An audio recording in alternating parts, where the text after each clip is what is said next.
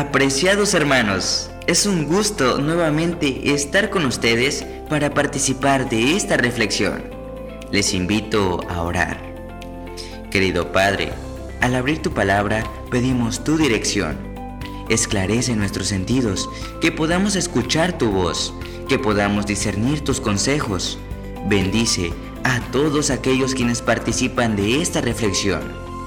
Te lo pido en el nombre de Jesús. Amén.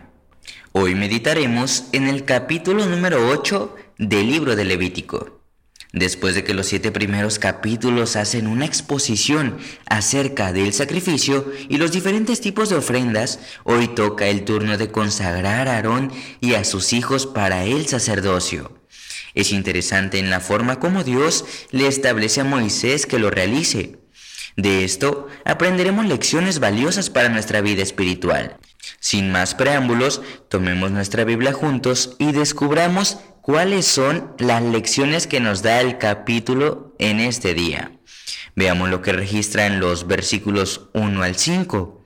Y la Biblia declara, entonces el Señor dijo a Moisés, toma a Aarón y a sus hijos las vestimentas el aceite de la unción, el becerro de la expiación, los dos carneros y el canastillo de los acimos, y reúne a toda la congregación a la entrada de la tienda de la reunión.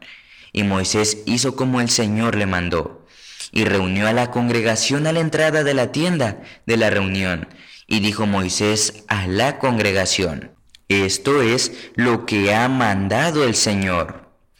Hay tres aspectos interesantes que podemos mencionar con relación al momento en que Moisés, por mandato divino, consagra a Aarón y a sus hijos.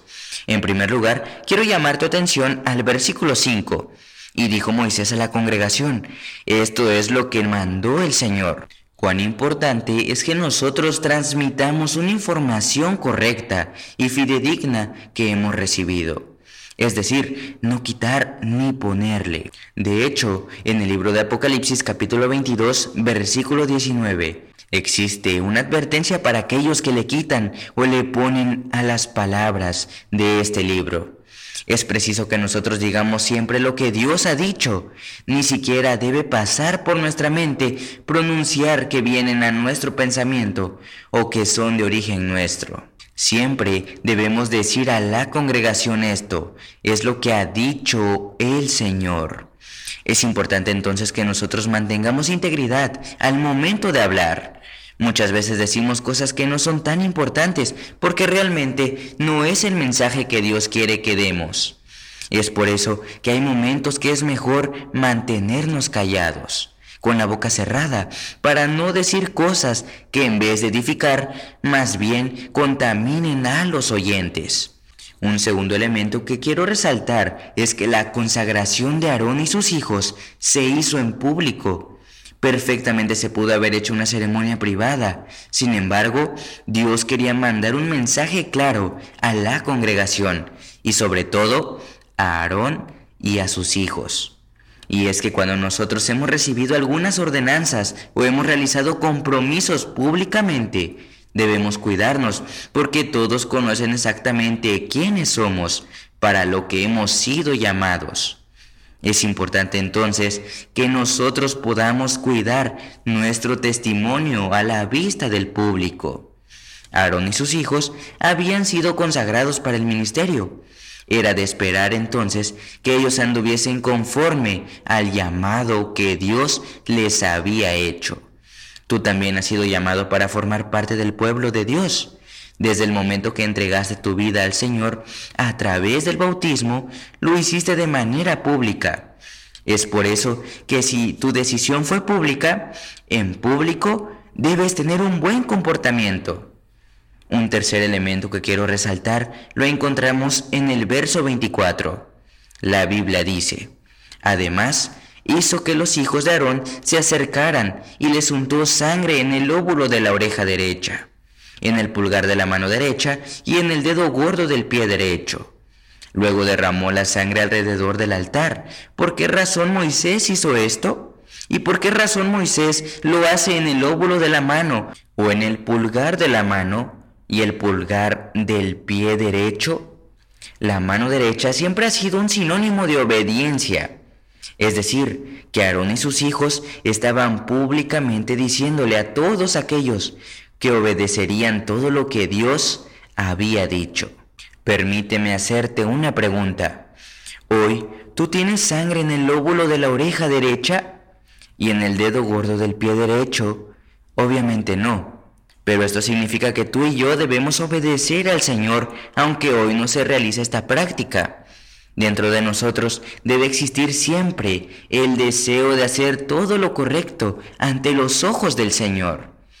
Es decir, que el Señor demanda obediencia de cada uno de nosotros hoy. Jesús, como Hijo del Hombre, nos dio un ejemplo de obediencia. Así también como Hijo de Dios, nos imparte poder para obedecer. Al condescender a tomar sobre sí la humanidad, Cristo reveló un carácter opuesto al carácter de Satanás, pero se rebajó aún más en la senda de la humillación. Dice la palabra de Dios, hallado en la condición como hombre, se humilló a sí mismo, hecho obediente hasta la muerte y muerte de cruz. El hábito de la obediencia debe obtenerse desde nuestros hogares, para que en la iglesia podamos obedecer y trabajar en equipo. A veces cuando el diácono nos dice algo, o el anciano, o el pastor, no nos gusta, pero debemos aprender a obedecer. Dice la Biblia en Colosenses 3:23, y todo lo que hagáis, hacedlo de corazón, como para el Señor y no para los hombres. Para finalizar, quiero recapitular nuevamente estos tres principios que son importantes para nuestro crecimiento espiritual. El primero, seamos íntegros en pronunciar las palabras que Dios ha puesto en nuestro corazón. En segundo lugar, si públicamente hemos recibido un llamado, debemos entonces andar íntegramente ante los demás. Y en tercer lugar, debemos ser obedientes al Señor en todo tiempo y en todo momento. ¿Cuántas veces te has metido en problemas por hablar cosas que no debiste hablar? Si Moisés le hubiese quitado o le hubiese puesto a las palabras de Dios, sin duda hubiesen problemas tanto para él como para el pueblo. Es por eso que nuevamente recalcamos este principio. Muchas veces, si no tenemos nada que decir, es mejor mantener la boca cerrada. Y siempre que transmitamos un mensaje de parte de Dios, debemos hacerlo de manera íntegra. Es por eso que hay tres preguntas que tú debes hacer antes de pronunciar una palabra. La primera de ellas, ¿es verdad lo que voy a decir? En segundo lugar, ¿lo que voy a decir edifica a alguien? Y en tercer lugar, sería capaz de sostenerlo de ser necesario ante los demás. Que Dios nos ayude a cuidar lo que hablemos, cuidar nuestro testimonio y sobre todo que seamos obedientes a nuestro Dios. Quiero decirte que el único que te va a ayudar a pronunciar palabras con tacto es nuestro Señor Jesucristo a través del Espíritu Santo. ¿Te sientes triste porque te has esforzado y no puedes cambiar? Dice en Isaías 51:3, y cambiará su desierto en paraíso y su soledad en huerto de Jehová. Se hallará en ella alegría y gozo, alabanza y voces de canto. Él promete ese cambio en tu vida. Solo tienes que unir tu esfuerzo con Él. Te invito a que inclines tu rostro donde quiera que te encuentres, y eleves una oración al Señor pidiéndole que te ayude a refrenar tu lengua y simplemente decir aquellas cosas que edifican, tal como el Señor quiere que las digamos, para que nuestro testimonio ante los demás sea también un testimonio para bien y no para mal. Finalmente, quiero pedirle al Señor ser obedientes a su palabra. Padre, en esta hora nos ponemos en tus manos de amor y te damos gracias porque a través de este capítulo nos muestras cuán importante es cuidar nuestras palabras, cuidar nuestro testimonio y sobre todo ser obedientes. Ayúdanos a andar en integridad delante de tu presencia. Ayúdanos a escuchar tu voz a través de la Biblia y ayúdanos a transmitirla correctamente. Te lo pedimos en el nombre de Jesús. Amén.